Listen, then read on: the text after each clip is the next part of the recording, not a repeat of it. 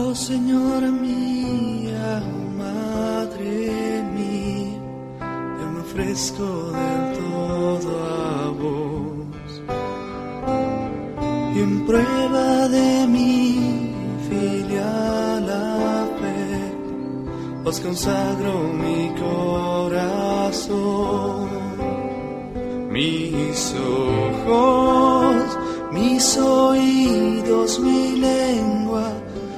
corazón. Toda mi vida yo la ofrezco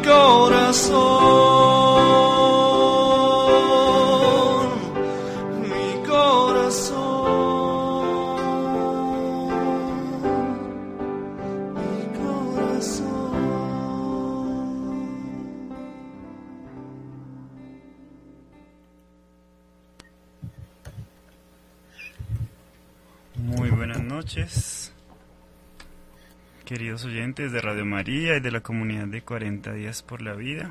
Les damos la bienvenida a todos nos escuchan por el dial de Radio María en todo el país y por las redes sociales de 40 días por la vida.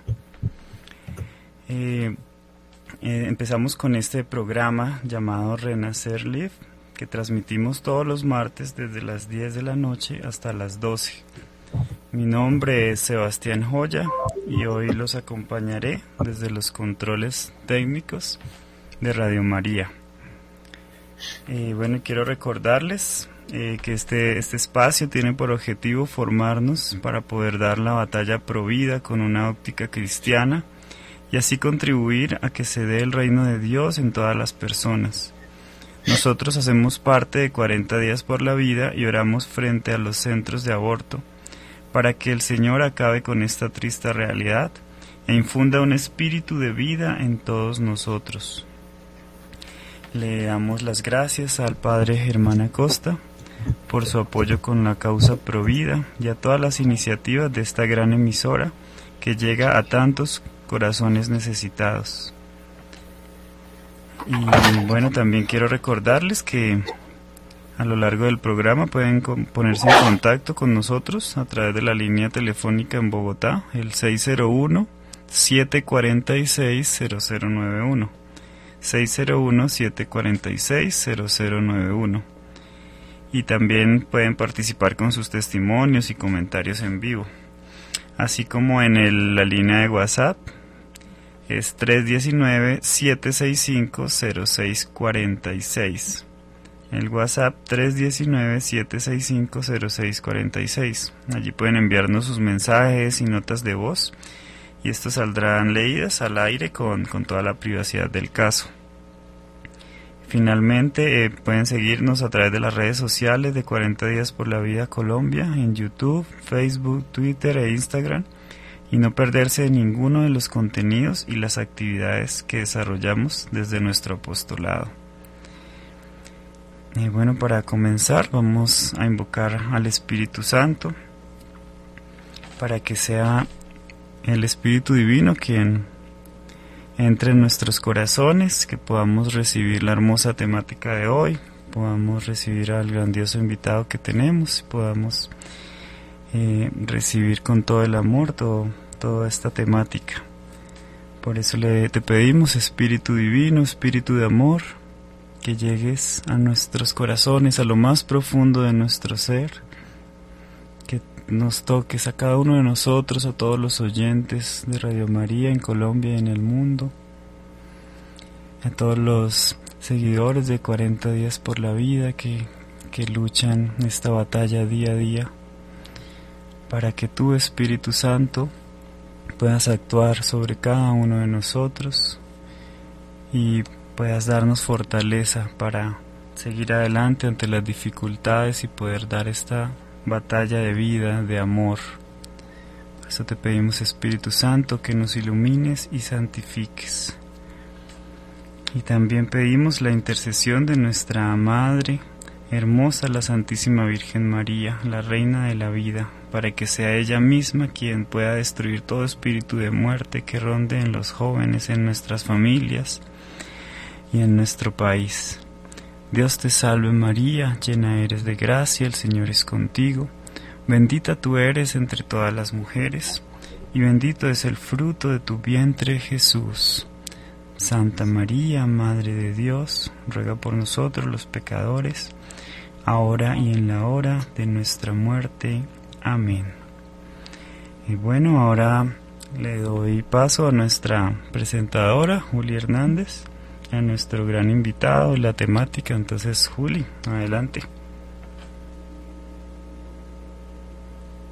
Buenas noches, Sebastián. Buenas noches a todos nuestros oyentes, a quienes nos siguen también por las redes. Buenas noches al padre Leonardo DiCaprio. Bienvenido, padre. Hoy tenemos el gusto de, de tener a un sacerdote. Les vamos a contar un poco la, su biografía. Es sacerdote diocesano de la Arquidiócesis de Mendoza, Argentina, párroco de la parroquia San Pedro y San Pablo, médico cirujano especializado en ginecobstetricia, profesor superior de medicina, magíster en bioética, psicología social, especialista en docencia superior y universitaria, educación para jóvenes, adultos, en educación en la sexualidad. También el padre Leonardo Di Carlo asesora el proyecto Esperanza de Latinoamérica en el CELAM. Y bueno, el padre tiene pues una amplia trayectoria. Por aquí me preguntaron hoy por la tarde cómo es el padre que es médico.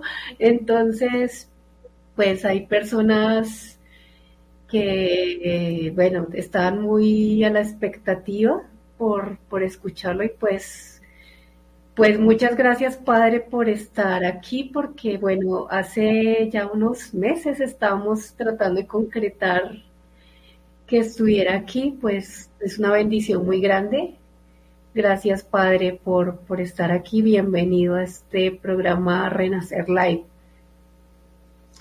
Muy buenas noches, una alegría inmensa compartir con ustedes. Gracias eh, por la invitación. Me honra realmente el compartir este tiempo y por supuesto compartir experiencias de, este camino que vamos haciendo acompañando a tantas personas en la búsqueda del bien, en la búsqueda de su felicidad y sobre todo haciendo que la vida eh, siempre triunfe por encima de las realidades de muerte que muchas veces nos acompañan. Gracias por, esta oportunidad de estar con ustedes. Sí, bueno, eh, muchas gracias, padre. Y bueno, eh, entre una de las preguntas, bueno, sabemos que, que usted es médico. eh, y bueno, luego creo que primero se graduó en medicina y luego se respondió a esa vocación de sacerdote. ¿Cómo pronto se nos puede contar cómo, cómo esa experiencia de, de ese llamado a ser médico y después a ser sacerdote? Sí, con mucho gusto, con mucho gusto. Efectivamente, eh, mi primera vocación, como yo lo suelo decir, fue mm, la de ser médico desde muy, muy pequeño, gracias a, a, la cercanía que el trabajo de mi madre, que, que es instrumentadora quirúrgica y, y, ahora ya, ya se ha jubilado, eh, administrando el hospital de la ciudad donde, donde nací.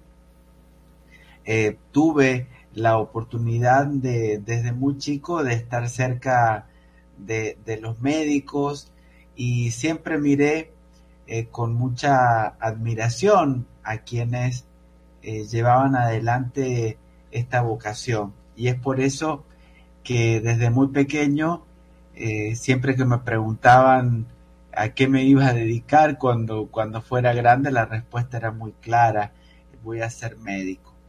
Es por eso que al terminar la escuela secundaria, como decimos aquí en, en Argentina o el nivel medio, eh, claramente eh, decidí eh, ingresar a, la Facultad de Medicina, un camino realmente muy hermoso que me fue perfilando eh, también en la especialidad de la ginecobstetricia, el, ya que el tema de la vida, particularmente del inicio de la vida, me llamó mucho la atención y, a ese tema me enfoqué particularmente en mis estudios.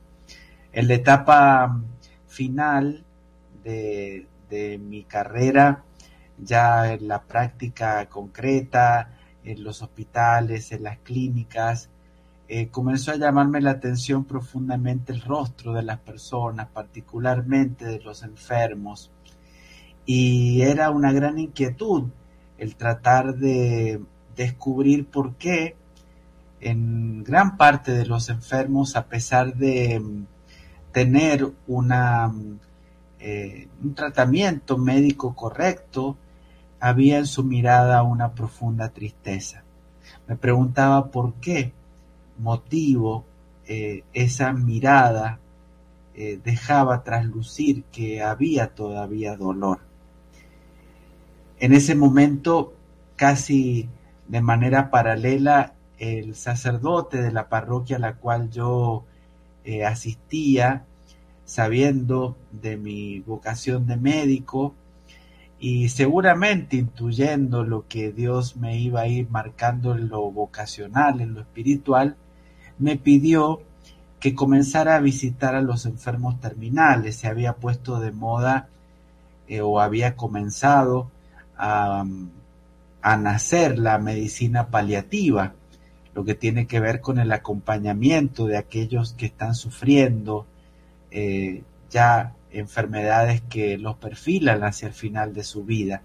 Las personas eh, que ofrecían su servicio como ministros de la comunión no se animaban a hacerlo y es por eso que el sacerdote me invitó a comenzar con ese servicio.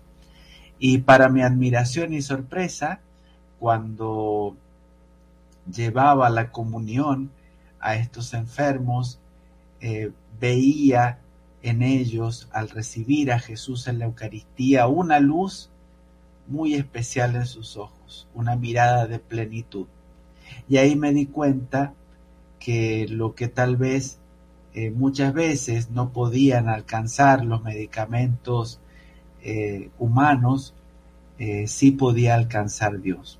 Y es por eso que comenzó esa gran batalla, entre comillas, interior, entre mis proyectos que ya estaban prácticamente definidos, terminados, eh, como profesional de la medicina para dar lugar a un nuevo comienzo, a una nueva vocación, eh, la del sacerdocio.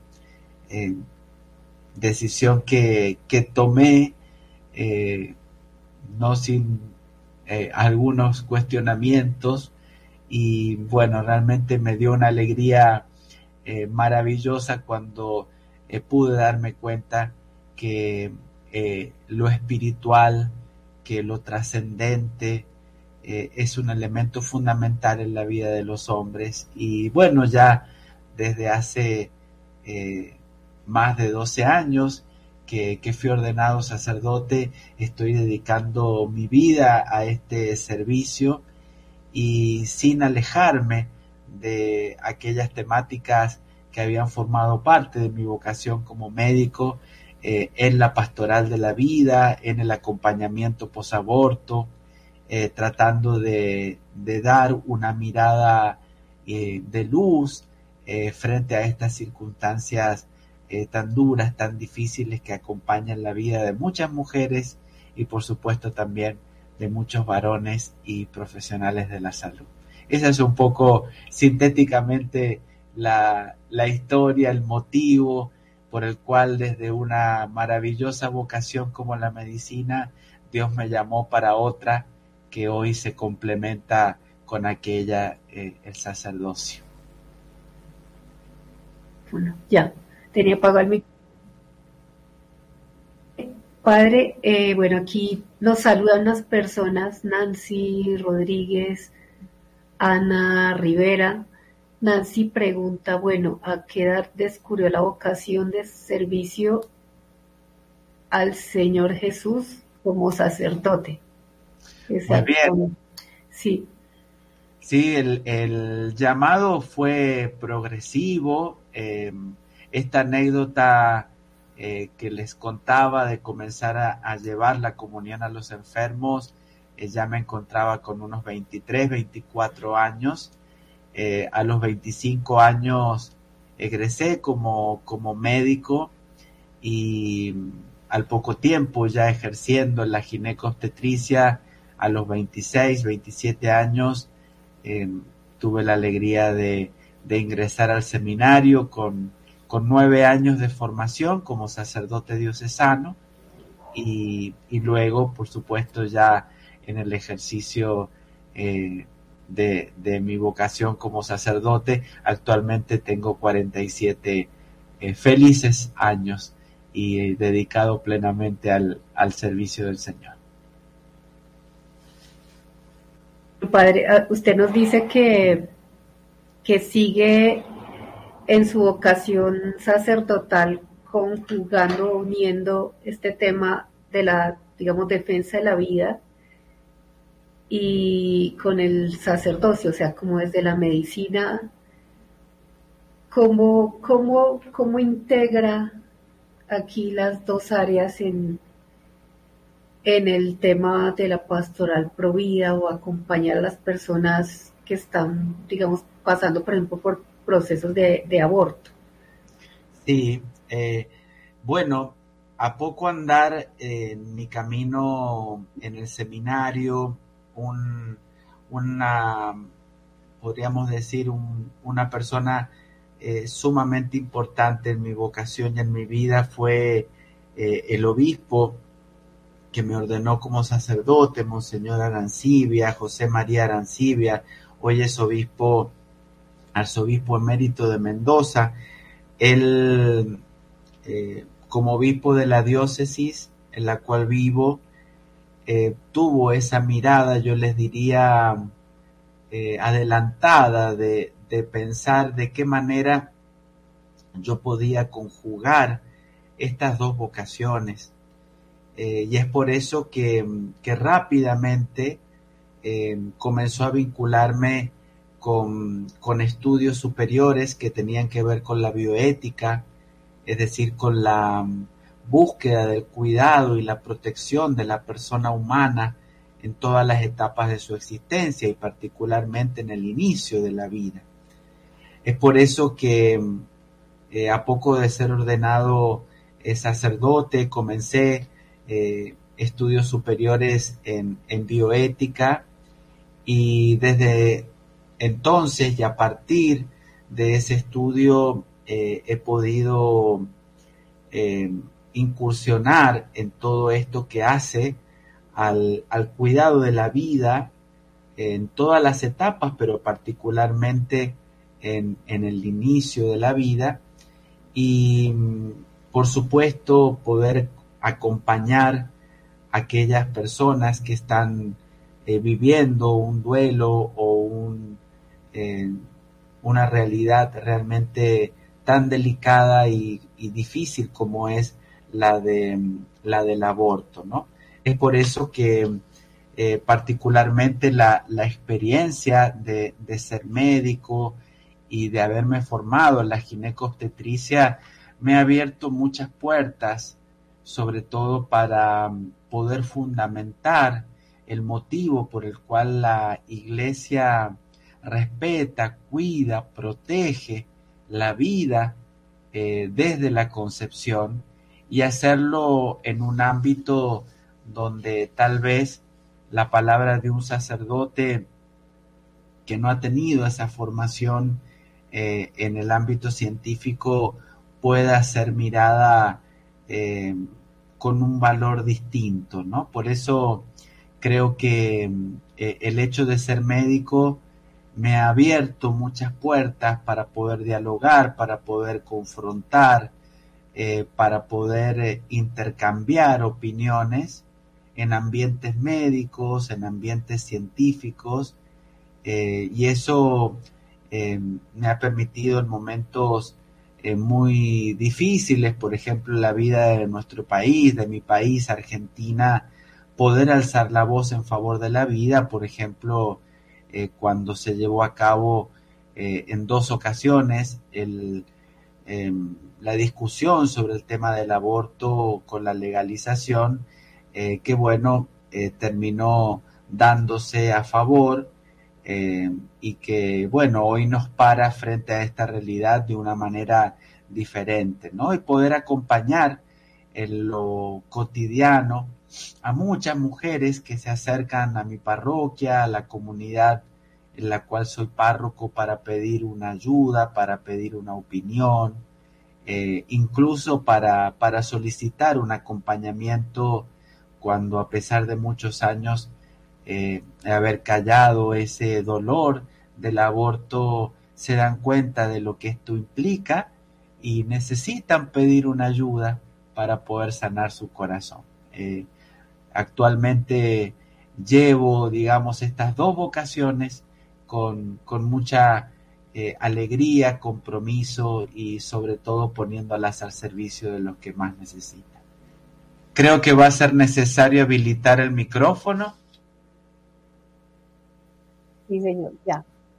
Eh, bueno, padre, me preguntan acá si una persona puede comulgar que ha abortado y otra pregunta que dice si una persona que tuvo un aborto espontáneo dijo tuvo un aborto espontáneo es cometió un pecado entonces esas eran dos preguntas eh.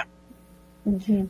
comienzo con, con, la segunda uh -huh. eh, eh, yo estoy integrando ya desde hace varios años eh, una, una, red panamericana de acompañamiento pastoral posaborto. Eh, en esta red hemos ido aprendiendo eh, sobre las secuelas que provoca el aborto y, y bueno, nos hemos dado cuenta que eh, esas secuelas que, que ocurren en una mujer eh, también se dan eh, en los varones, también se dan en eh, los médicos, enfermeras, enfermeros que han participado. Y en estos últimos encuentros, que los tenemos habitualmente cada dos años en algún país de, de Latinoamérica, el último fue en, en Perú, en Lima, eh, pudimos tratar sobre la realidad del aborto espontáneo y vimos que principalmente las mujeres que lo sufren eh, tienen síntomas muy similares en cuanto a, al sufrimiento, en cuanto al pesar de lo que implica. Eh, un aborto espontáneo, como la palabra lo dice, es un aborto que se da eh, sin mediar la voluntad de la mujer en este caso. Es decir, eh, un aborto que se da habitualmente en el primer trimestre del embarazo, cuando eh, en un alto porcentaje, la mayoría de los casos implican trastornos genéticos en ese embrión que son incompatibles con la vida. En algunos casos también, eh, aunque en menor cuantía, eh, podemos encontrar enfermedades en la madre eh, que, que, no permiten que ese aborto, perdón, que ese embarazo prospere y termine en un aborto. Por supuesto, todos los que me están escuchando, al menos por sentido común, comprenderán que en el caso de un aborto espontáneo, al no mediar una malicia, al no mediar la voluntad de la persona, eh, no hay modo absoluto de poder endilgarle un pecado.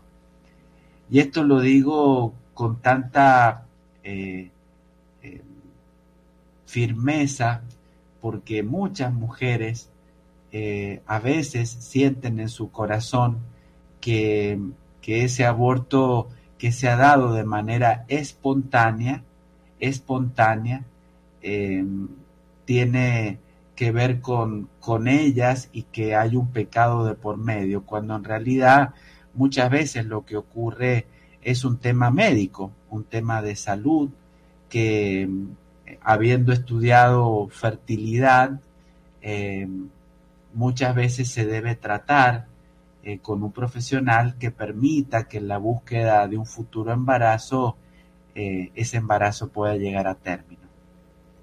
Por lo tanto, eh, respondiendo a la segunda pregunta, eh, claramente en el caso del aborto espontáneo no media la voluntad de, de la persona y por lo tanto necesitamos acompañar a esa mujer, a esa familia que ha pasado por esa realidad del aborto. Y por otro lado, la primera pregunta, eh, sabemos que todo lo que implica atentar contra la propia vida y contra la vida de otro significa un pecado. Por lo tanto, eh, es necesario acudir a ese sacramento de la reconciliación para poder conocer los motivos, las realidades que llevaron a esa persona a vivir eh, una realidad tan dolorosa como la del aborto. Por supuesto que, que la misericordia del Señor eh, está presente en quienes eh, han vivido y que llegan con un corazón arrepentido eh, y son abrazados por este perdón y esta misericordia. Como sacerdote soy testigo de grandes milagros de misericordia eh, en los cuales el Señor ha mm, restaurado la vida de, de, muchísimas personas, muchísimas mujeres, pero también muchos varones que por distintas circunstancias tuvieron que acudir al aborto como una salida, como una solución, y, y luego se han dado cuenta de, del dolor que esto les provocó. Por eso, eh, frente a esta realidad y para poder restaurar esa comunión que muchas veces se rompe ante un uso eh, no tan bueno de la libertad, el Señor sale con su misericordia eh, para abrazarnos en el perdón y allí los sacerdotes y tantos voluntarios que participan en estos programas de acompañamiento post-aborto, podemos ser intermediarios para que ese abrazo misericordioso del Señor llegue a todos los que lo buscan. Bueno, súper importante, padre. Y bueno, esa pregunta que, que, yo le hice, bueno, es una pregunta que hacen muchas personas y uno dice, bueno, de pronto es muy obvio, para uno de pronto, pero, pero, pero usted lo expresa como esa realidad tan dolorosa que hay en la parte espiritual y en la confesión y que a veces la persona se, se culpa o se responsabiliza más de la cuenta, digamos, que como usted dice es una situación médica. Y por ejemplo, pues súper importante que usted desde el punto de vista médico pueda hablar esto y también como que es un llamado también a la gente que se acerque a ver también esas, esa situación física, médica para, para tratar el tema y hablar también porque porque por ejemplo nos llegan muchas mujeres que en silencio muchos años dicen no yo no cuento esto, me culpo y bueno, es algo que, que creo que nos llama también, como usted dice, a veces a mediar, como, como para que esa persona encuentre ese camino. Y bueno, ahora le quería preguntar, bueno, sobre la actividad provida.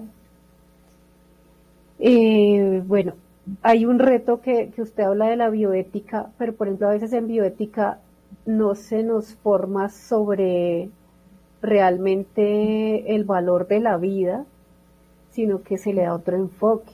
Entonces, de pronto, ¿qué retos hay ah, y a nivel de Latinoamérica, usted que está en CELAM, de pronto en los diferentes países, en cuanto a acercarse a, llevar ese mensaje pro vida, digamos, no solo desde la parte espiritual, porque a veces nos dicen, no, los fanáticos religiosos que dicen esto o, o esto es religión, sino también mostrar esa objetividad, digamos, biológica, médica, de, de esa realidad que realmente está afectando negativamente a la gente. ¿Cómo, cómo se enfrenta a esos retos para Sí, llegar a la gente? Sí, muy, muy interesante tu, eh, tu pregunta porque mm, a pesar de que nos separan en muchos casos eh, miles de kilómetros en, en nuestro continente, las realidades son, son muy similares eh, en cuanto a que las distintas leyes que apuntan a, la realidad de, del aborto, eh, lo que tratan es de, de figurar o de callar eh, lo que es obvio desde lo científico, ¿no? Y, y tratan de justificar, entre comillas, con algunos juegos semánticos de palabra, algo que cada vez eh, es más evidente. Eh, hoy, para la ciencia, eh, claramente desde el momento de la concepción, es decir, desde el momento en el cual un espermatozoide fecunda a un óvulo, eh, comienza una nueva vida, una vida que de manera continua, gradual e irreversible se va a ir gestando progresivamente en, el vientre de su mamá. Eh, es por eso que esta nueva entidad, como decimos, eh, biológica, eh, que tiene un estatuto ontológico como embrión humano, merece nuestro cuidado, nuestro respeto, aunque esté formado por unas pocas células. Es por eso que mm, la principal misión en el ambiente pro vida eh, o de pastoral de la vida es eh, generar conciencia sobre lo que significa esta vida que, que se está gestando. Y nos damos cuenta que a pesar de que, que estamos transitando el 2023, existe, eh, permíteme la palabra, eh, entre comillas, mucha ignorancia o sed de conocimiento en, en muchas mujeres que no comprenden esto, eh, que no han podido eh, tener esta información necesaria. Y a veces, frente a intereses eh, muy egoístas en nuestros países, se promueve la, la realidad del aborto para que puedan encontrar una solución a esos problemas que, que no pueden resolver.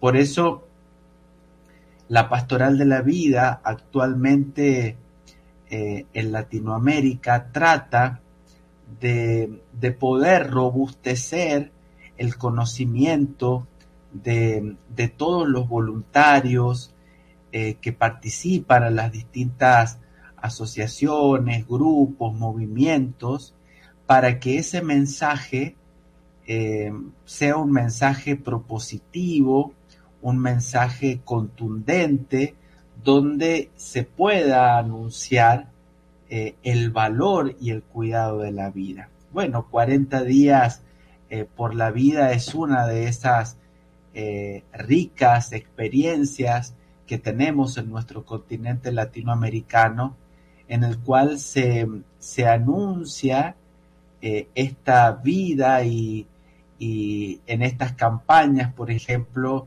eh, se ayuda a generar conciencia sobre lo que implica el crecimiento de un ser humano en la etapa de la gestación.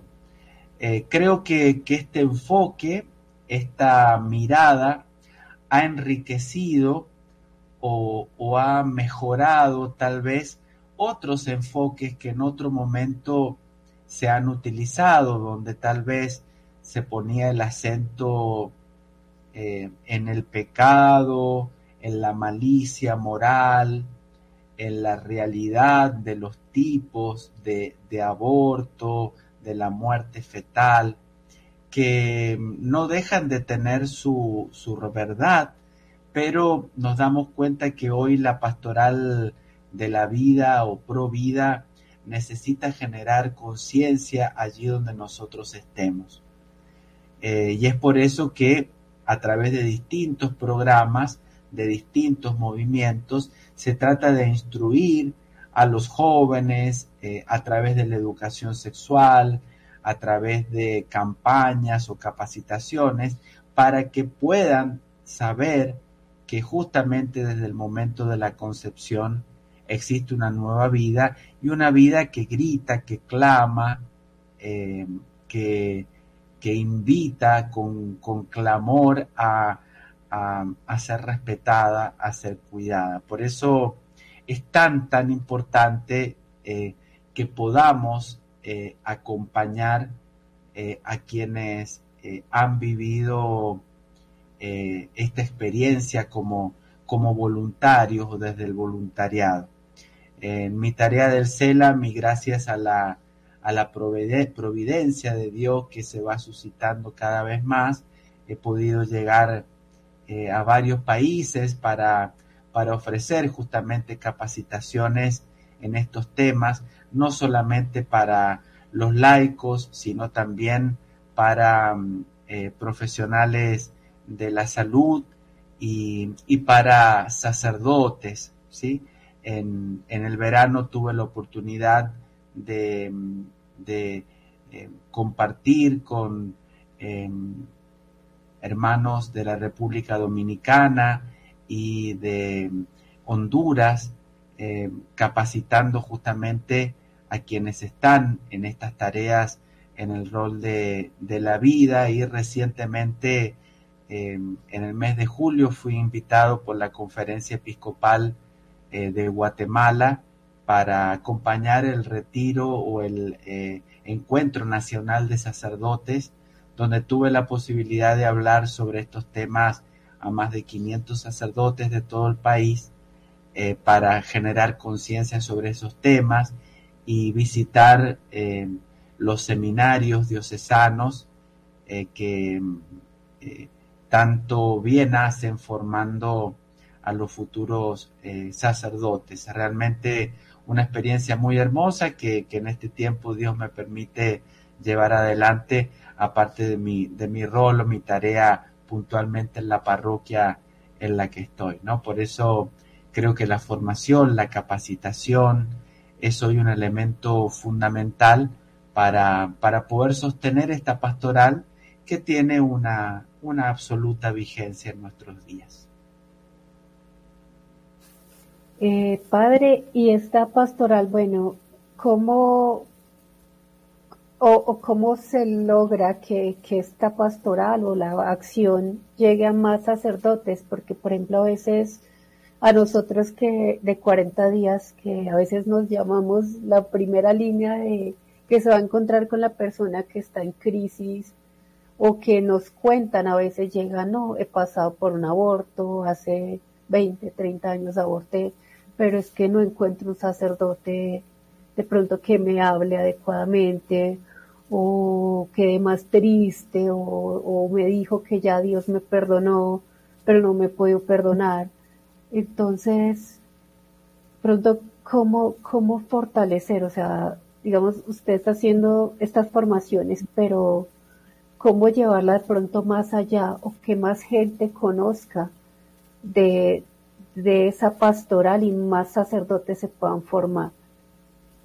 Eh, bueno, eh, claramente, como bien dices, esto es un, un camino, eh, nosotros decimos de hormiga, como una hormiga que va llevando eh, eh, cada granito para, para formar su, su hogar, ¿no? Es un camino de perseverancia donde tratamos de, de llegar justamente eh, a quienes eh, tenemos este rol, esta tarea de, de acompañar eh, las comunidades. Es por eso que desde el CELAM, particularmente en esta etapa de, de formación eh, hacia los sacerdotes, eh, tratamos de, llegar con distintas capacitaciones de modo virtual, de modo presencial, donde en mi caso como sacerdote y médico eh, puedo explicar lo que implica esta, esta realidad y complementar eh, la formación básica que los sacerdotes tenemos en nuestros seminarios. De estos temas hablamos, yo de hecho eh, soy docente, profesor en el seminario de la arquidiócesis donde vivo, docente de moral y de bioética. Y bueno, si bien tenemos una formación, todos los sacerdotes, eh, sobre estos temas, eh, tenemos que seguir capacitándonos y en lo que se llama la formación permanente, eh, tratamos de formarnos eh, en estos temas, ¿no? Y, y, también poder extender esa formación a, a los laicos que, que, forman parte de, de, los distintos grupos. Un gran desafío, eh, partiendo tal vez de, de, la experiencia estamos teniendo aquí en la Argentina, es poder llegar a nuestros jóvenes eh, a través de la formación eh, en la sexualidad. durante mucho tiempo hemos delegado esta formación en sexualidad tal vez a personas que, que no están preparadas o lo hemos dejado solamente librado a lo que los papás, las mamás pueden explicar, pero, pero sabemos que muchos de nosotros somos de generaciones donde estos temas no se hablaron o se vivieron como un tabú y uno tuvo que, que aprender eh, de, de, la mejor manera que pudo, que a veces no fue la más feliz. Eh, por eso en muchos colegios eh, cristianos, católicos, digo cristianos eh, a propósito porque muchas veces eh, trabajamos en común con nuestros hermanos cristianos, evangélicos, en esta causa. Eh, tratamos de llegar a nuestros jóvenes también con con espacios de formación que les permitan conocer esta realidad, conocer lo que implica el valor, el cuidado de la vida, de la sexualidad, el valor de, de la castidad, el valor de, de, la pureza, bueno, tantas eh, enseñanzas maravillosas que tenemos en nuestra fe y que pareciera que, que van como pasando de moda, pero pero siguen teniendo una actual vigencia, ¿no? Por eso creo que, que tenemos que acompañar a nuestras familias Eh, por eso muchas veces en- encontramos en, varias de las diócesis de nuestro continente la pastoral de la vida unida a la pastoral de la familia, eh, porque tenemos que apostar justamente a, formar a todos eh, en estos temas. Creo que la clave está en llegar con, con una formación eh, consistente y, sustanciosa, diríamos, eh, a los laicos, a los sacerdotes, a los jóvenes, para, para tener herramientas que puedan ayudar a, enfrentar este, este gran flagelo de la- del aborto en nuestro continente y en el mundo. Mm, Bueno, padre, eh, es que son muchas preguntas que tengo en la cabeza. Bueno, eh, por ejemplo, con los jóvenes, lo que usted dice, el reto de llegar a los jóvenes, que justamente le iba a preguntar, y por ejemplo, hoy, digamos, algo anecdótico, estábamos justo en la vigilia, en el punto de oración, y nos llegan unas chicas de colegio, digo, no tendrían más de 15 años, cinco niñas y como la actitud, bueno, ¿qué pasa si yo me embarazo y aborto? Entonces, bueno, como que llegan con este tipo de preguntas y ya eh, eh, uno ve que ya la formación está enfocada a que a que el aborto es algo bueno, que es un derecho, que es legal y, y bueno, ya llegan con actitud retadora como como bueno, yo cómo les llego y a veces queremos formar, pero ya ellos ya tienen, llego como el chip, entonces es un reto cuando, cuando ya a veces hay una barrera y de pronto te ven que tú oras. Y, y a pesar, digamos, yo les respondí, digamos, con argumentos científicos, creo, pero, pero cómo mostrarles que hay una realidad, de hecho, una realidad científica, unos argumentos que a veces incluso que decían, ni siquiera tengo que mencionar a Dios, porque ese mismo hecho de atentar contra la vida, mm, el primero que me daña es a mí. Entonces, pienso, ¿cómo, cómo decirles eso a, a estos chicos que ya tienen como, como a partir de la cultura, de, de lo que se promueve en general en el mundo, están en otra línea? ¿Cómo, cómo llegar ahí? Sí, eh, creo que, que, a ver, en esto no, no hay respuestas generales o mágicas en general. Yo creo que eh, se debe adecuar a cada realidad en particular, pero es muy cierto lo que dices, lo comparto, también lo vivimos en Argentina, que hoy vivimos en una cultura que presenta el tema del aborto como algo totalmente eh, eh, aceptable, como una opción, incluso eh, en algunos casos muchos jóvenes con la pastilla del día después o con la liberación de, del uso del misoprostol, eh, utilizan el aborto como un método, entre comillas, anticonceptivo, Eh, por, supuesto que no lo es, porque ya est estas drogas muchas veces actúan eh, cuando ya se ha producido la fecundación.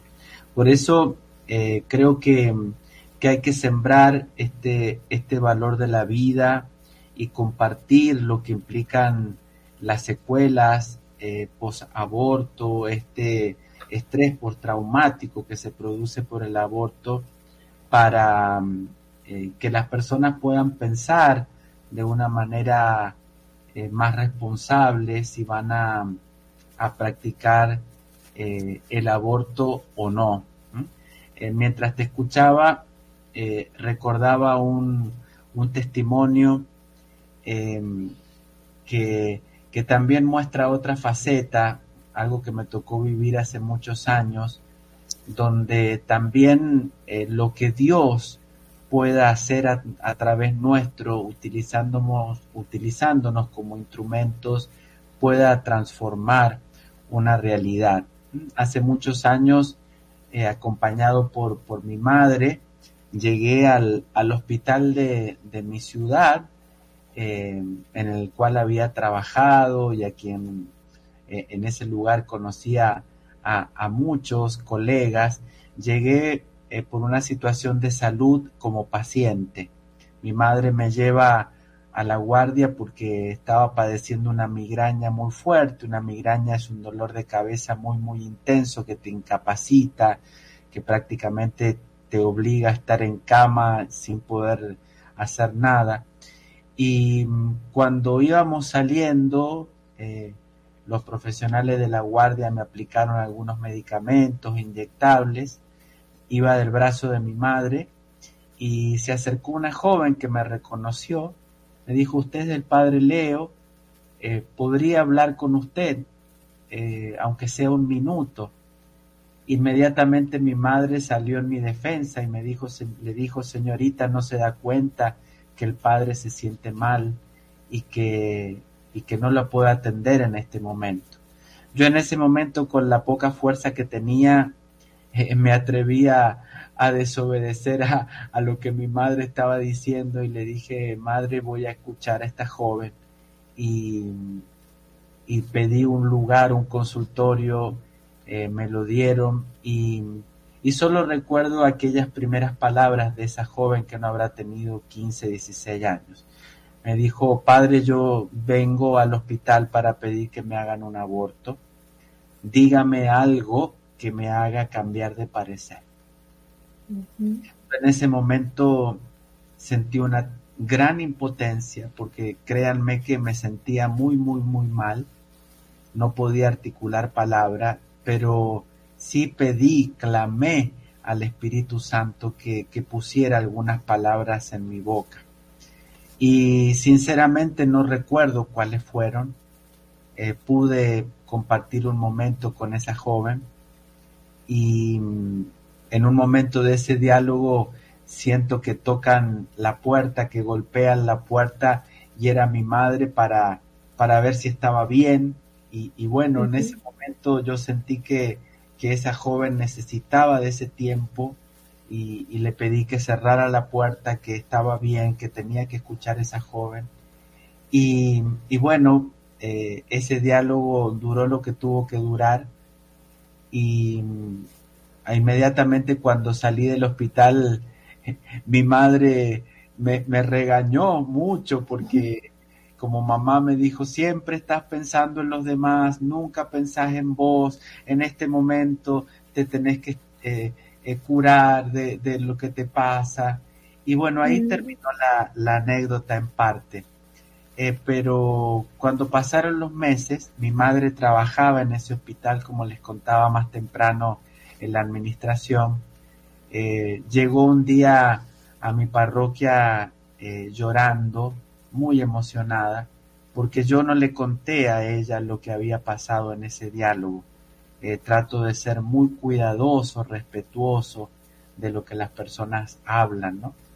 Y bueno, ella estando en su trabajo, eh, varios meses después, eh, se da cuenta un día que una joven le dirigía la palabra y la reconoció, le dijo, señora, usted es la mamá del sacerdote, del padre Leo, sí. Y, y le dijo, por favor, cuando lo vea, dígale que, que aquella joven que, que habló con él una noche que él no se sentía muy bien, eh, está aquí hoy en el hospital cargando a su bebé en brazos, Ay, qué lindo. tratando de, de que esté bien. Dígale que mi hijo está muy bien eh, bueno, mi madre tomó conciencia de, de, lo que había sucedido aquella noche. Y yo siempre, cuando se da la oportunidad como, como esta noche, cuento este testimonio, sobre todo para los voluntarios, porque mm, yo no me puedo arrogar, no me puedo adjudicar ningún mérito de lo que pasó esa noche. Yo realmente no podía articular palabras pero le pedí al Espíritu Santo y fue el Espíritu Santo el que tal vez puso esas palabras que esa joven necesitaba escuchar para cambiar su decisión. Por eso los cristianos, los católicos, tenemos que tener presente que nuestra voz es muy importante, nuestra palabra es muy importante. Por eso es fundamental que estemos convencidos de lo que creemos y que desde el amor, desde la misericordia, eh, podamos hablar al corazón a muchos jóvenes que hoy tal vez están aturdidos por, por las palabras del mundo que presentan este tipo de temas como, como algo eh, totalmente libre, eh, sin mostrar la verdad completa. Allí es donde tenemos que estar los cristianos, los católicos, para llevar una palabra de vida, ¿no? Es formar a nuestros jóvenes, acompañarlos para que puedan tomar decisiones responsables y animarnos, ¿no? Eh, yo me imagino que, que este programa eh, está llegando a, a muchas personas y que seguramente más de uno se preguntarán, ¿y qué puedo hacer yo si tal vez no tengo una formación académica, universitaria, tal vez no sé hablar lo suficiente? Basta tener algunos elementos para, para hablar en favor de la vida, para hablar en favor de, del amor y tener una, una coherencia entre nuestra fe y nuestra vida. Eh, debo decirles con dolor que, que muchas veces la realidad del aborto se da en personas que tienen una importante formación católica, ¿no? Incluso eh, familias que, que se arrogan ser excelentes católicos de misa dominical, hablar en contra del aborto, pero cuando ese embarazo llega de manera inesperada, algún integrante de la familia eh, son eh, los primeros que, que eh, colaboran para que, que, el aborto se realice. ¿no? Por eso tenemos que tratar de acompañar no solamente a los que no creen, sino también a nuestras familias católicas para que si en alguna ocasión les toca estar frente a esta realidad de un aborto, de un embarazo inesperado, esa realidad no termina en un aborto provocado, lo cual genera un gran dolor y un gran sufrimiento. Tenemos que trabajar mucho, Juliana, eh, con nuestros jóvenes, con, con los padres, para que también estos temas se animen a hablarlos con sus hijos, que perdamos el miedo de hablar de sexualidad, con los jóvenes, por supuesto, mostrándoles la belleza de la sexualidad, eh, que está muy lejos de ser solamente una búsqueda egoísta de una satisfacción eh, genital, sino que nos permite abrir tantas puertas a la belleza de, y el regalo de, de la vida, del amor eh, que, que Dios nos ha dado en ella. Así es, Padre, y, y, y bueno, ahí cuando usted habla de esa formación es que, bueno, yo veo que nosotros tenemos todos los argumentos, pero nos da miedo, que hace poco un chico también que tal vez esté aquí, se llama Harold, que nos sigue mucho por las redes, dice, ¿yo qué hago? Tal persona me dice, con, habla muy bien, es muy elocuente, que el aborto es un derecho en Colombia.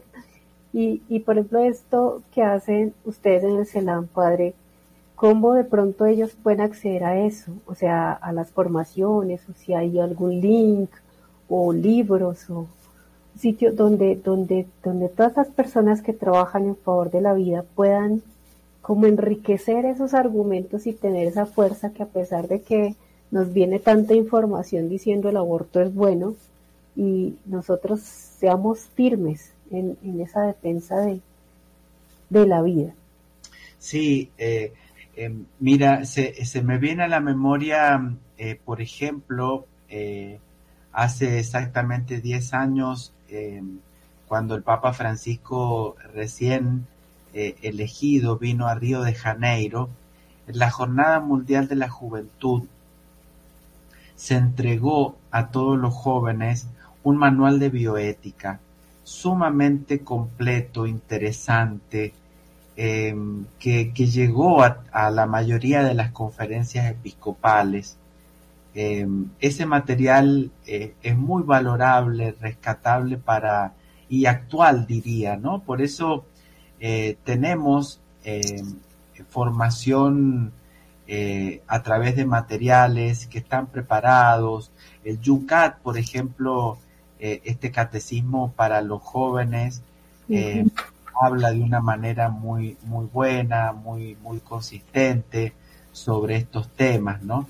Y en cuanto a las formaciones, eh, bueno, muchas veces estas formaciones llegan a pedido, podríamos decir, eh, eh, donde solicitan que, que, a un determinado grupo, algún determinado eh, espacio se les ofrezcan eh, charlas sobre estos temas. Y bueno, allí, por supuesto, en la medida de lo posible, ya sea de manera presencial o ya sea de manera virtual, eh, tratamos de, de ofrecer esas capacitaciones que, que, permitan llegar a eh, llegar a, muchos. Eh, de hecho, eh, sin ir más lejos, esta mañana tuve una invitación muy hermosa de la Universidad Católica en, en, Puerto Rico.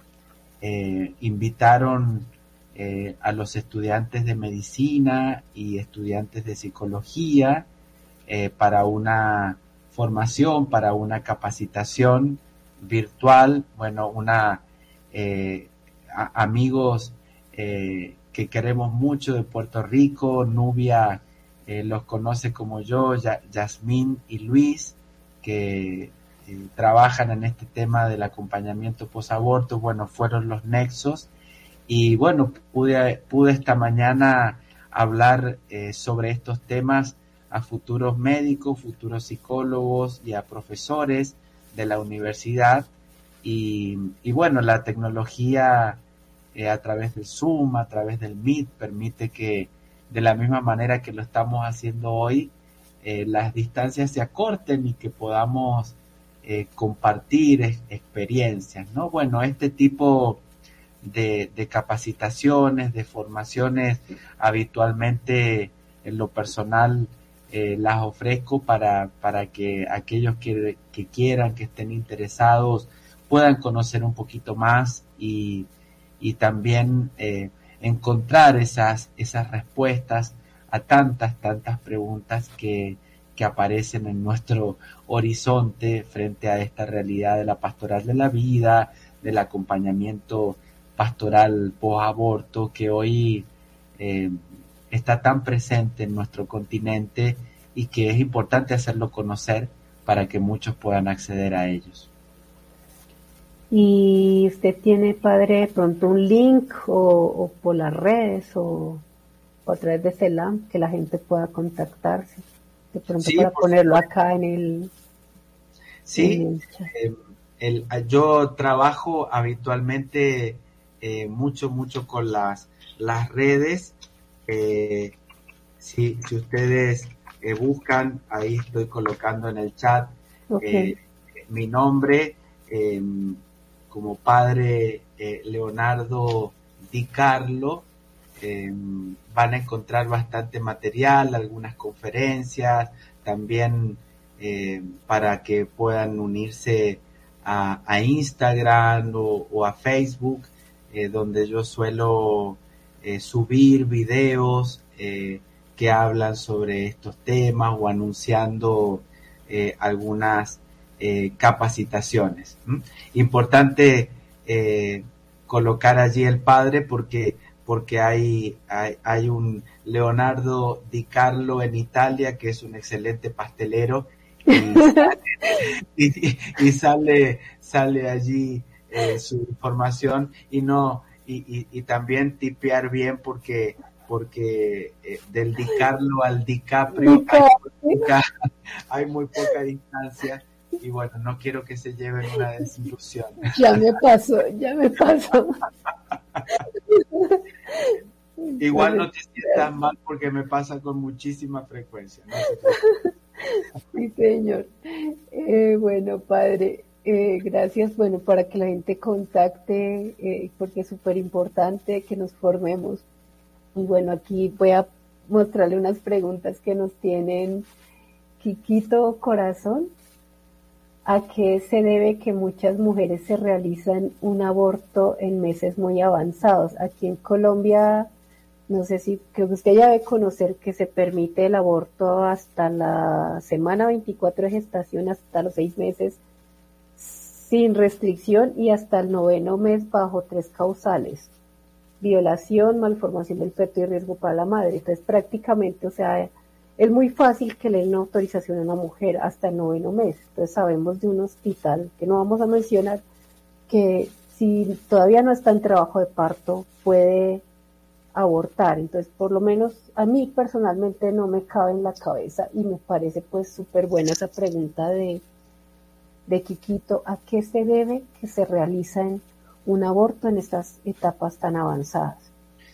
Eh, sí, eh, realmente co comparto tus tu sentimientos, Juliana, porque mm, es muy, muy difícil, lo digo como, como sacerdote, pero también como médico ginecólogo, comprender cómo esa mujer que a esa altura de la gestación siente el movimiento de su bebé en su vientre, eh, lo percibe, eh, ha notado cambios tan importantes en su cuerpo, pueda eh, desconocer que allí hay, hay, una vida, ¿no?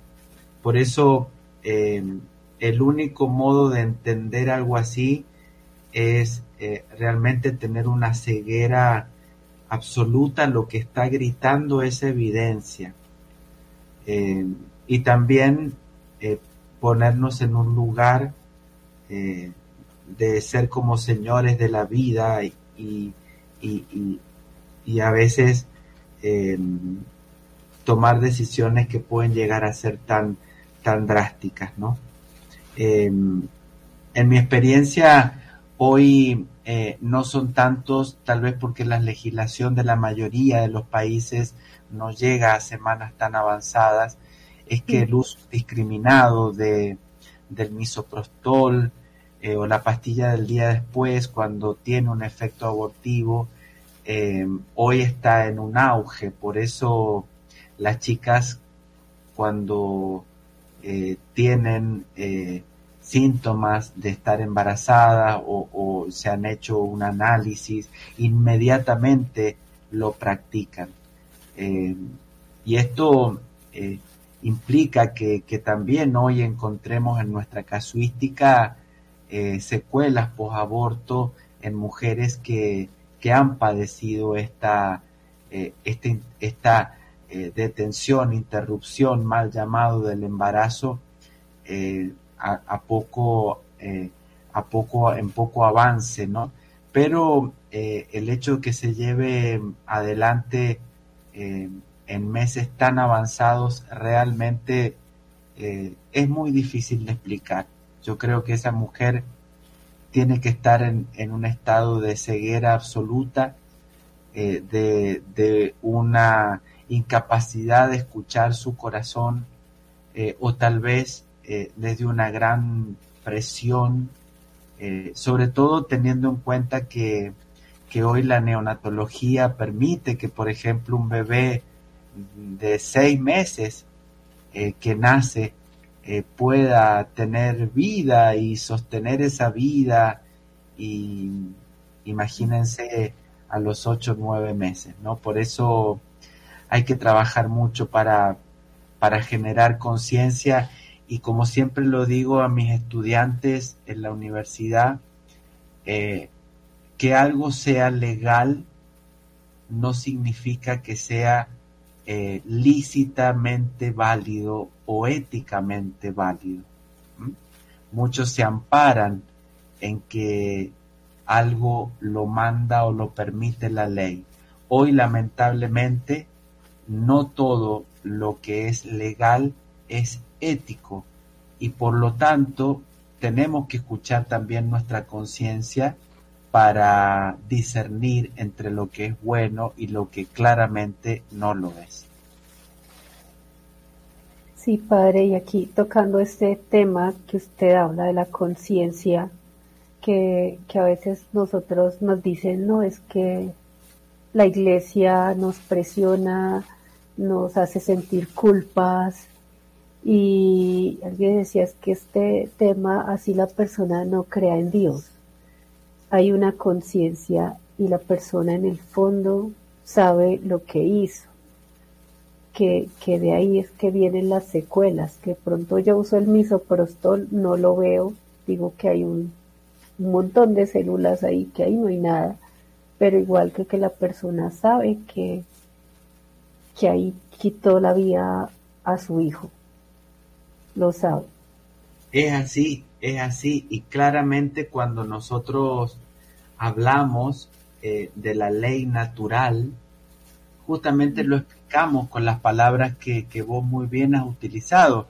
La ley natural es esta ley que está escrita en el corazón del ser humano y que es incluso anterior a lo religioso, a, a, la formación religiosa que pueda tener una persona. Por eso, justamente una de las leyes que forman parte de esta conciencia natural en el ser humano y que le cabe a todo ser humano, independientemente si es creyente o no, es el no matarás. Por eso, eh, cualquier persona que ha vivido esa experiencia de provocar la muerte a otro ser humano, ya sea involuntario, cuanto más voluntario, eh, lleva en su corazón ese peso y ese dolor tan, tan difícil de, de, cargar. Y es allí, como muy bien decías, eh, donde surgen las secuelas post-aborto, ¿no? De ese dolor profundo que está gritando que, que uno ha sido responsable de la muerte de, de otro ser. Por supuesto que, que cuando esto sucede, como decíamos al inicio del programa, en una persona que ha tenido un aborto espontáneo, bueno, allí hay que ayudar a la persona para que pueda comprender que esa muerte se ha dado por un motivo eh, habitualmente eh, eh, diferente y, y, no manejable por, por la persona, pero muy distinto cuando uno ha tenido deliberadamente la, la intención de, de provocar la muerte a otro ser. Por eso la formación de la conciencia, decimos en la moral fundamental, es tan tan importante porque es la que nos va a permitir discernir entre lo que está bien y lo que está mal, entre lo que es bueno y lo que es malo. Esto es fundamental y es uno de los grandes servicios que hoy nosotros podemos dar como católicos, como cristianos en el mundo, donde eh, hoy se pregona que todo vale, que todo es lo mismo, o que incluso lo que el sentido común muestra eh, pierde valor. Por eso a veces digo que hoy el sentido común no necesariamente es el más común de los sentidos. A veces hasta lo que es evidente, el hombre cierra su mirada o deja de escuchar para caer en el absurdo, caer en el engaño, caer en la mentira. Sí, padre. Uy, no, es un tema muy, muy, muy profundo y, realmente es súper importante lo que, lo que usted nos dice sobre tener en cuenta esa, esa conciencia y también el mensaje que llevamos como católicos. Eh, bueno, aquí tenía otra pregunta, volviendo a las preguntas y ya vamos cerrando el tiempo, voló. Este, padre Viali nos pregunta, Padre, ¿cómo podemos motivar más a los sacerdotes para que se unan a esta causa pro vida? En especial en 40 días por la vida y que tomen un turno de oración presencial. Sí, eh, yo creo que, que, es importante que um, compartan con sus sacerdotes el, el valor de este apostolado y que lo hagan desde desde el amor. Eh, eh, como sacerdote y como párroco, eh, soy consciente de que muchas veces las actividades que tenemos son, son muchísimas, que nos urge estar de aquí para allá, pero mm, acérquense al sacerdote como, como seres humanos que, que ven a, a ese otro ser humano que es el sacerdote y que puede llegar a, atendernos una, una ayuda, en un diálogo cordial, eh, tratar de dar a conocer lo que implica este apostolado. Y, y si el sacerdote tal vez no puede eh, estar presencialmente eh, en ese lugar físico que se elige para el apostolado, eh, que sepa que eh, desde la Eucaristía que celebra en la parroquia, que es el momento de adoración que puede llevar adelante, rezando laudes, vísperas completas, puede también sumarse para poder acompañar una causa eh, tan importante y hacer visible en sus homilías, en, en su compartir el valor y el cuidado de la vida, ¿no? Por eso eh, muchas veces cuando personalmente me ha tocado acompañar eh, aquí en, en, Argentina también, tenemos a 40 días por la vida, eh, lo he podido hacer en muchísimos casos estando presencialmente, teniendo un, una hora de, de experiencia allí acompañando y en otros momentos multiplico esas horas eh, desde la comunidad donde estoy, celebrando la Eucaristía, haciendo oración. De hecho, bueno, conozco muchas, muchas personas que eh, de distintos países eh, me, se comunican y me piden, Padre, rece, hemos comenzado eh, la campaña. Bueno, más temprano estuve hablando con personas de Tegucigalpa en Honduras que en este momento están llevando adelante eh, la, la, campaña, eh, tienen unos días más eh, todavía hasta noviembre y, y, bueno, es una, es una alegría eh, poder sumarme, ¿no? Este año eh, me invitaron para poder participar en un congreso que, que se va a llevar a cabo en, en el mes de, de noviembre de, de todos los voluntarios de 40 días, pero bueno, lamentablemente por un tema de agenda no voy a poder estar presencialmente, pero, pero sí, eh, cada vez que, que invitan, que, que me, permiten participar de alguna manera, eh, trato de, de, estar, de estar presente. Eh, ojalá que, que, que, muchos sacerdotes se puedan sumar y que sepan que en el caso que no puedan hacerlo eh, presencialmente en esos lugares eh, donde se está llevando a cabo la campaña, sí lo pueden hacer desde su comunidad, desde su parroquia y también eh, llevando adelante este apostolado en favor de la vida, haciendo tanto bien como lo podemos hacer los, los sacerdotes. Bueno, gracias Padre. Bueno, aquí lo saludan. Hay una persona de Tegucigalpa, está Nancy de Honduras de Tegucigalpa eh, nos escribe también Chiquito que qué gran ejemplo de servicio apostolado. Amanda nos dice, Padre, Dios lo bendiga y multiplique ese apostolado en muchos sacerdotes. Carlos Arturo Ríos, Arturi, Dios bendiga a este sacerdote, gracias Padre. Mi buen Dios nos regala personas valiosas para este mundo. Y bueno, Padre, pues ya el tiempo se nos acabó.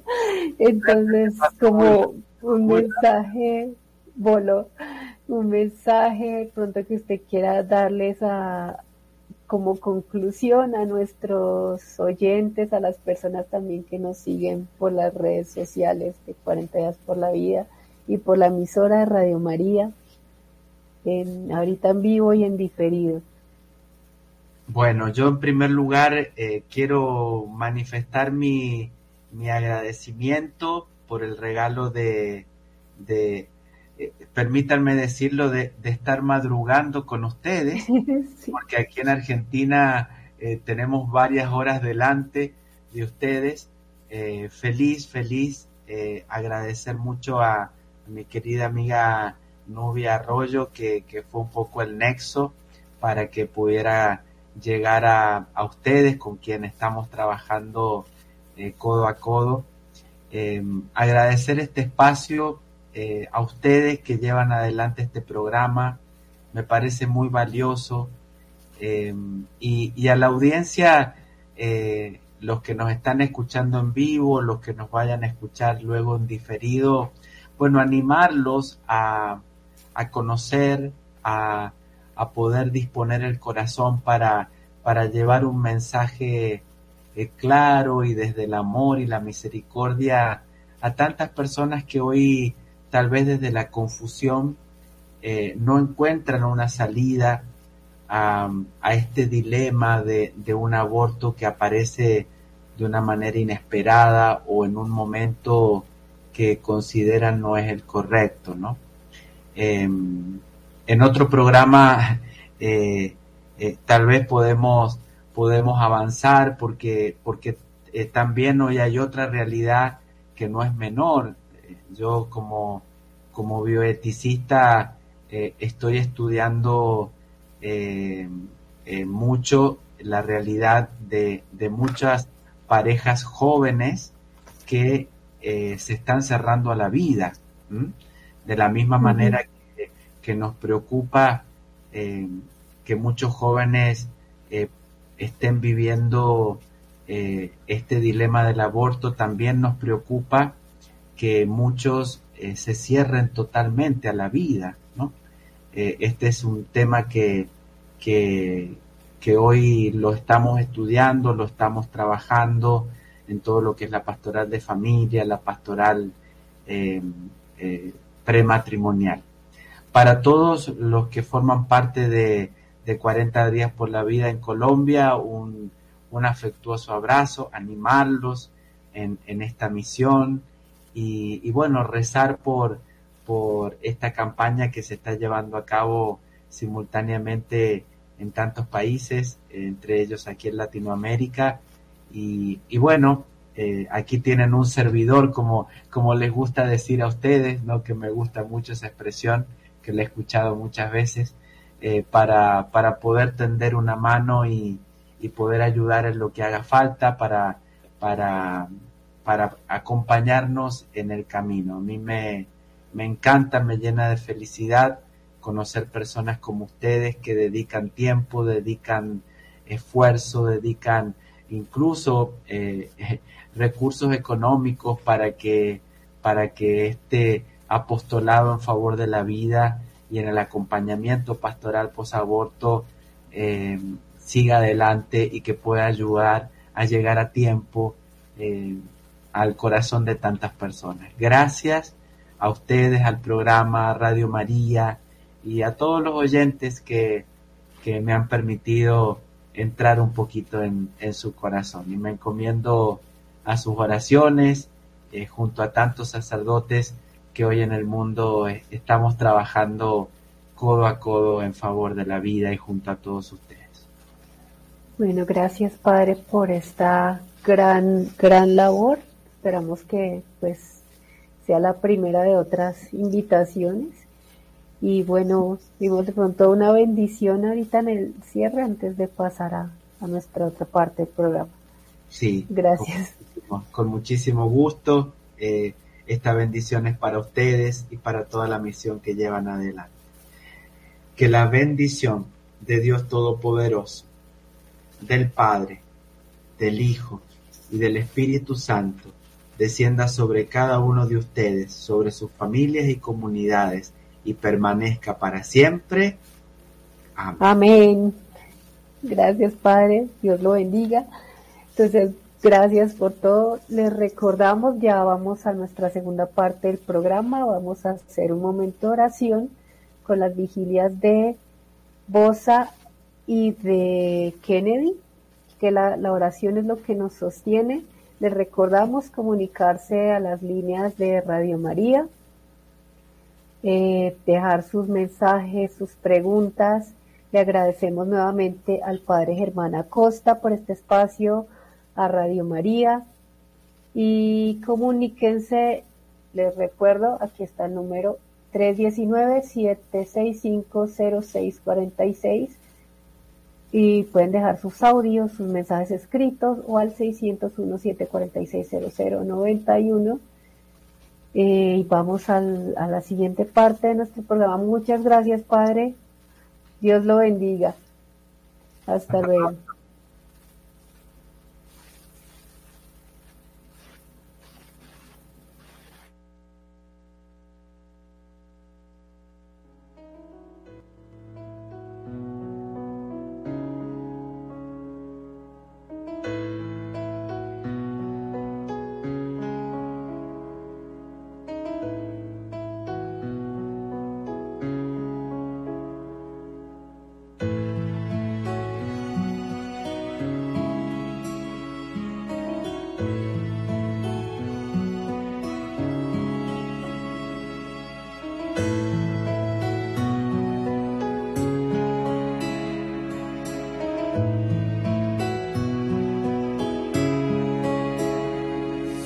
Pasado ya los meses y mi panza va creciendo. La alegría de tenerte en mi corazón va envolviendo. Agradecida estoy con Dios por llevarte aquí en mi vientre. Eres una bendición y me muero por ya verte.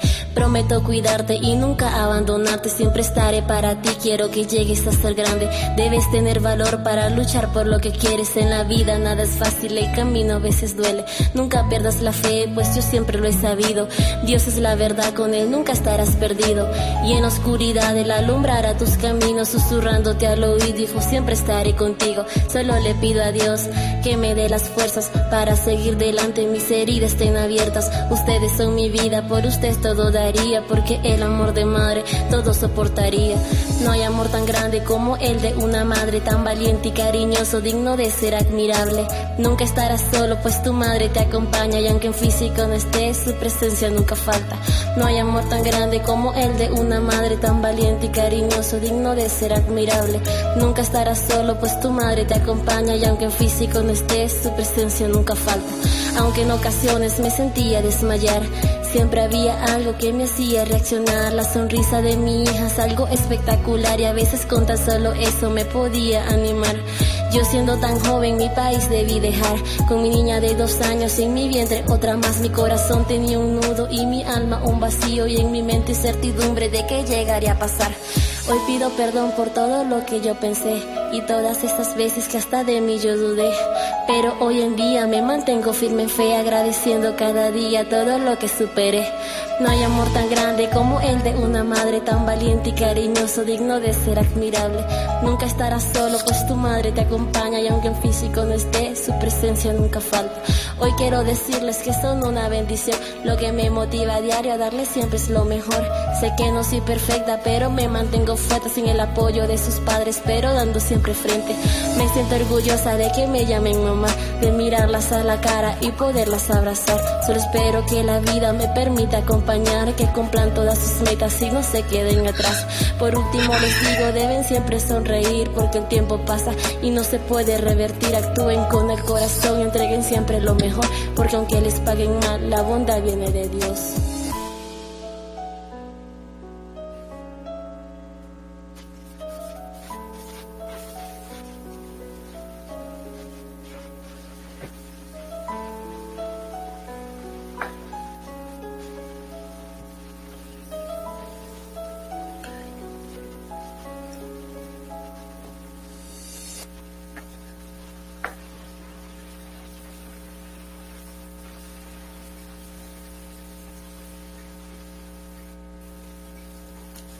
Buenas noches. Nuevamente nos encontramos en este espacio Renacer Live en el momento de oración. Hoy nuestros invitados son las vigilias de Kennedy y de y de Bosa. Gracias Lina, gracias Esperancita por estar en este espacio compartiendo la oración y bueno, quería también ser mencionado nuestro máster eh, del estudio, Sebastián, Juan Sebastián Oya, está cumpliendo años. Entonces también queríamos felicitarlo en este pues gran día para él por el aniversario de otro año más, más de vida. Y damos gracias al Dios de la vida por este cumpleaños de Sebastián.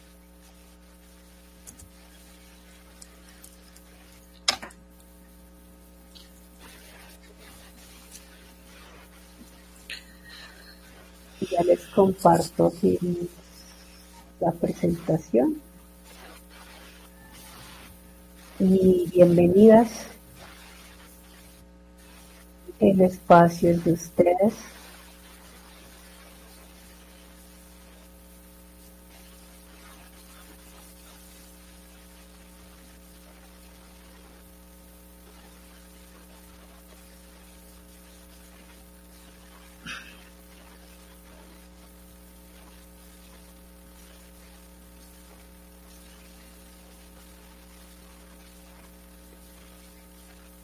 hay esperancita.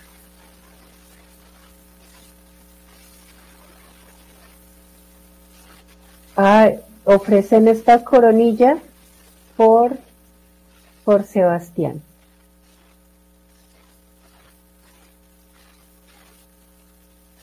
Adelante.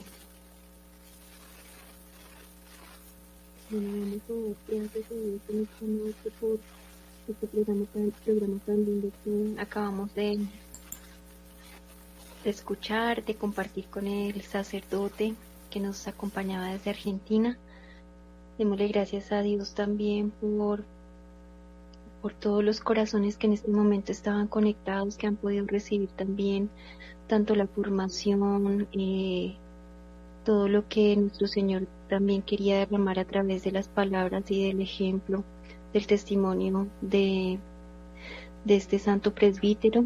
Vamos a ofrecer esta coronilla pidiendo muy especialmente al Espíritu Santo eh, por la protección de las intenciones, eh, perdón, de las elecciones de nuestro país, por esta, este domingo para que todos los electores, por todas las personas que ejercen el voto en Colombia, podamos ir libremente con toda la conciencia y la convicción. Oramos por todas las personas que en este momento están trabajando en, en el campo político, defendiendo eh, y promoviendo los valores de la vida y la familia, las libertades. Oramos también por la sanación de todas las personas que han pasado por la situación del aborto, por la protección también de todos los militantes de la causa provida, por todos los frutos de la campaña por las vidas salvadas, los durantes, sus familias, por la protección de la pureza del corazón de todos nuestros jóvenes, por la protección de la inocencia de nuestros niños, especialmente en este mes, por las intenciones de todos nuestros oyentes y voluntarios eh, de Radio María, por este espacio que nos da nuestro santo sacerdote, también que acompaña pues esta causa. Vamos a pedir esta gracia del Espíritu Santo para que nos asista hoy y siempre, invocando eh, esta bendición sobre nosotros. Por la señal de la Santa Cruz de nuestros enemigos, líbranos Señor Dios nuestro, en el nombre del Padre, del Hijo y del Espíritu Santo. Amén. Ven Espíritu Santo, llena los corazones de tus fieles y enciende en ellos el fuego de tu amor Envía, Señor, tu Espíritu, y todo será creado, y renovarás la faz de la tierra. Vamos a, a ver si nuestra compañera Linita también está, eh, puede habilitar el micrófono para ver si ella quiere empezar con, la, con el primer misterio, a esta coronilla que ofrecemos al Espíritu Santo.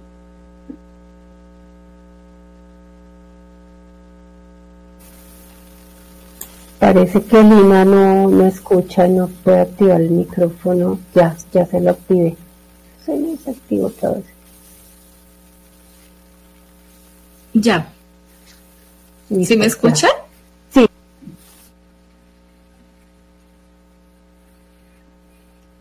Bueno, buenas noches para todos o para las personas que nos acompañan. Como dijo Esperancita, eh, invocamos muy especialmente al Espíritu Santo, pidiéndole pues toda asunción para todos nosotros, especialmente para todas las personas que vamos a participar en las elecciones de nuestro país, eh, para que sea el mismo Espíritu quien derrame toda su gracia sobre cada uno de nosotros. nos acompañe. También ofrecemos la coronilla por Sebastián y pues obviamente por nuestro apostolado. Eh, esta, esta coronilla eh, está dividida en los cinco misterios. Entonces eh, vamos a iniciar. El,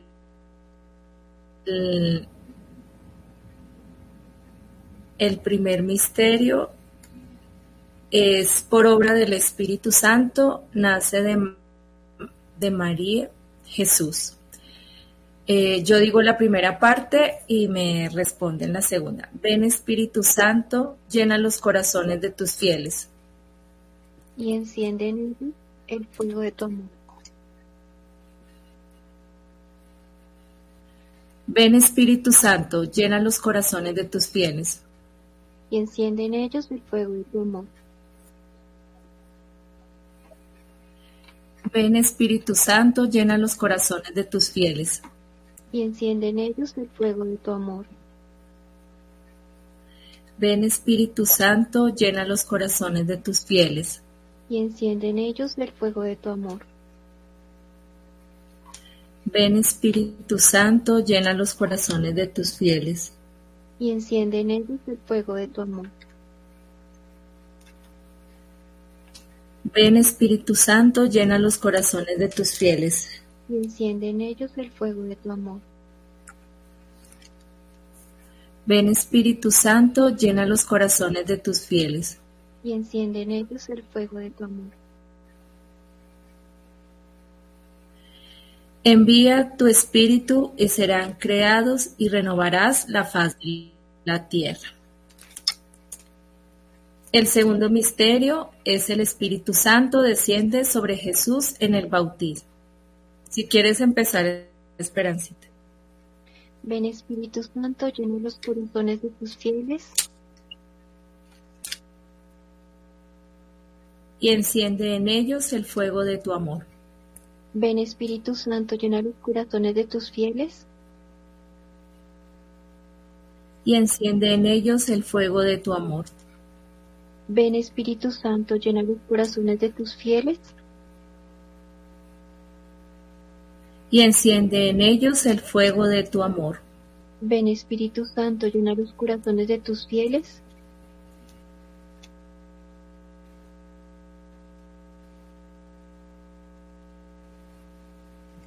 y enciende en ellos el fuego de tu amor. Ven Espíritu Santo, llena los corazones de tus fieles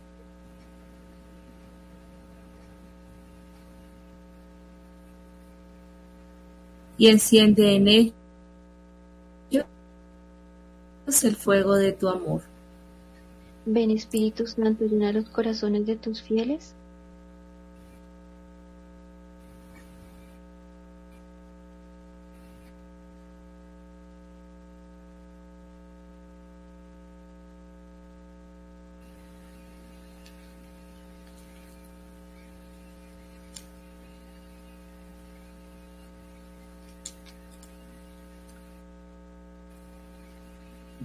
Creo que Arenita está teniendo problemas con el. El Espíritu Santo llena los corazones de tus fieles y enciende en ellos el fuego de tu amor. Envía tu Espíritu y serán creados y Y enciende en ellos el fuego de tu amor.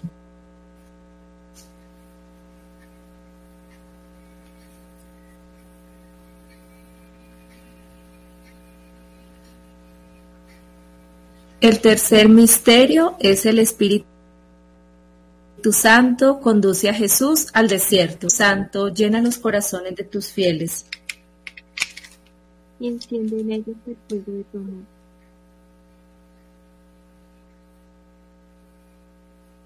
Ven Espíritu Santo, llena los corazones de tus fieles y enciende en ellos el fuego de tu amor.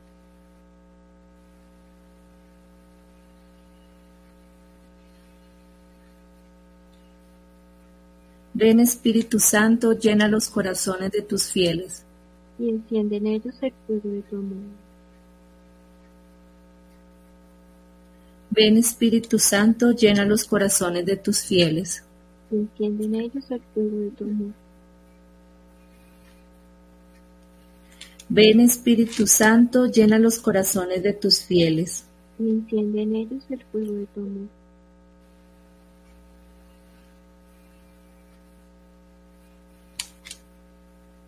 Ven Espíritu Santo, llena los corazones de tus fieles.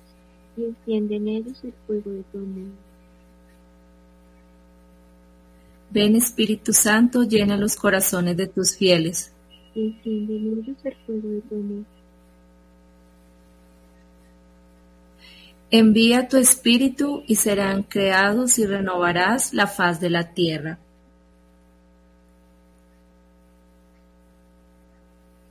El cuarto misterio es el Espíritu Santo vivifica a la iglesia. Empieza Esperancita. Ven Espíritu Santo, llena los corazones de tus fieles y enciende en ellos el fuego de tu amor. Ven Espíritu Santo, llena los corazones de tus fieles y enciende en ellos el fuego de tu amor. Ven Espíritu Santo, llena los corazones de tus fieles y enciende en ellos el fuego de tu amor. Ven Espíritu Santo, llena los corazones de tus fieles y enciende en ellos el fuego de tu amor. Ven Espíritu Santo, llena los corazones de tus fieles y enciende en ellos el fuego de tu amor. Ven Espíritu Santo, llena los corazones de tus fieles y enciende en ellos el fuego de tu amor. Ven Espíritu Santo, llena los corazones de tus fieles y enciende en ellos el fuego de tu amor. Envía tu Espíritu y serán creados y renovarás la faz de la tierra. El quinto y último misterio es el Espíritu Santo santifica las almas. Ven Espíritu Santo, llena los corazones de tus fieles y enciende en ellos el fuego de tu amor.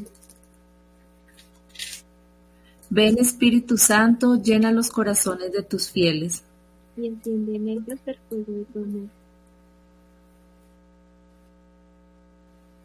Ven Espíritu Santo, llena los corazones de tus fieles y enciende en ellos el fuego de tu amor.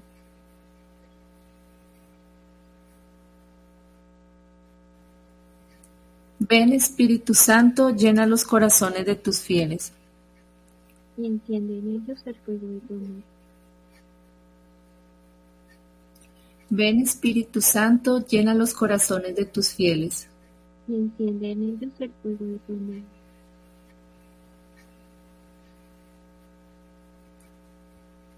Ven Espíritu Santo, llena los corazones de tus fieles y enciende en ellos el fuego de tu amor. Ven Espíritu Santo, llena los corazones de tus fieles y enciende en ellos el fuego de tu amor. Envía tu Espíritu y serán creados y renovarás la faz de la tierra.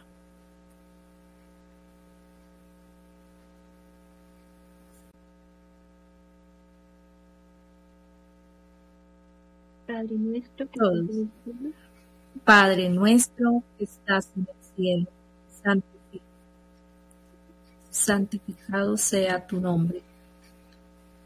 Venga a nosotros tu reino. Hágase, Señor, tu voluntad, así en la tierra como en el cielo. danos hoy nuestro pan de cada día y perdona nuestras ofensas como también nosotros perdonamos a los que nos ofenden. No nos dejes caer en tentación. Líbranos, Señor, de todo mal. Amén. Gloria al Padre, al Hijo y al Espíritu Santo. Como era en el principio, ahora y siempre, por los siglos de los siglos. Amén. Gloria al Padre, al Hijo y al Espíritu Santo.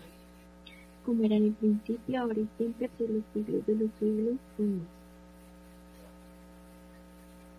Gloria al Padre, al Hijo y al Espíritu Santo. Como era en el principio, ahora y siempre, por los siglos de los siglos. Amén.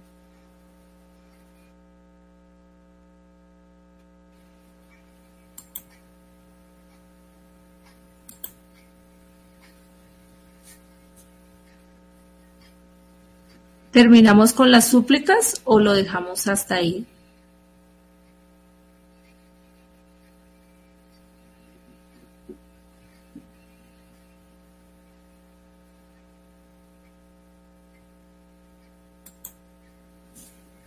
Eh, hagamos la siguiente.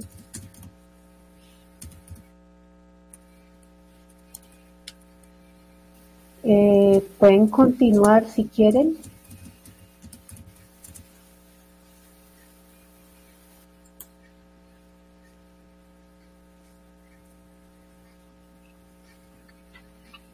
Vamos a terminar entonces con las súplicas del Espíritu Santo, Espíritu del Señor que inundas toda la tierra. Ten piedad de nosotros. Espíritu de Dios que habitas en nosotros. Ten piedad de nosotros. Espíritu de sabiduría y entendimiento. Ten piedad de nosotros. Espíritu de consejo y fortaleza.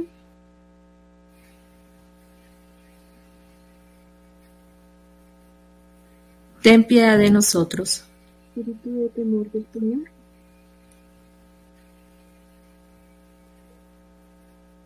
Ten piedad de nosotros. Espíritu de santidad.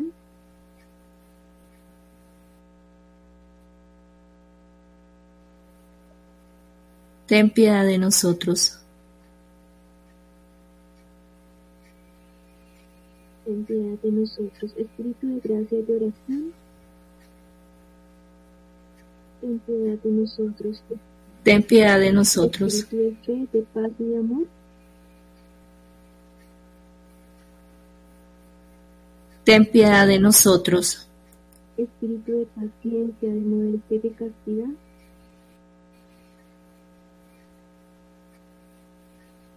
Ten piedad de nosotros. Oremos.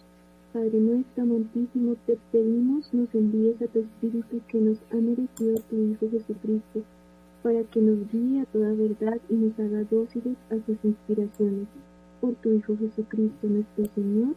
Amén. Oh Espíritu Santo, alma de mi alma, te adoro, ilumíname, guíame, fortifícame. Amén. Consuélame, dime qué debo hacer, ordéname. Te prometo someterme a todo lo que quieras de mí y acepto todo lo que permitas que me suceda. Hazme solamente conocer tu voluntad. Amén.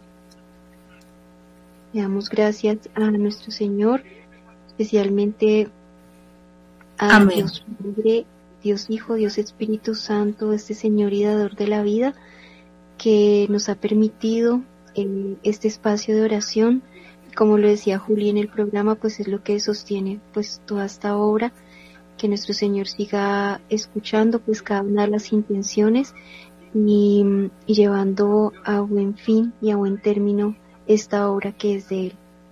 Les agradecemos a todos por este espacio, gracias también a, a todos los que están en los controles, a las vigilias que también nos acompañan desde sus casas y, y por todas las personas que en este momento también dan su vida, su tiempo en estos puntos de vigilia durante estos 40 días hasta el 5 de noviembre. Muchísimas gracias, Dios les bendiga y un abrazo para todos mis compañeros. Gracias, Dios los bendiga. Recordamos que campaña de oración.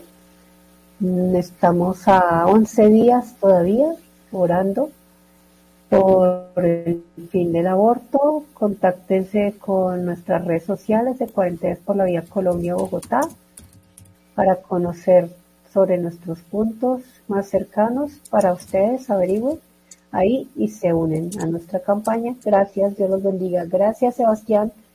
Feliz cumpleaños. Gracias al Padre Germán, nuevamente a Radio María por este espacio que nos brinda.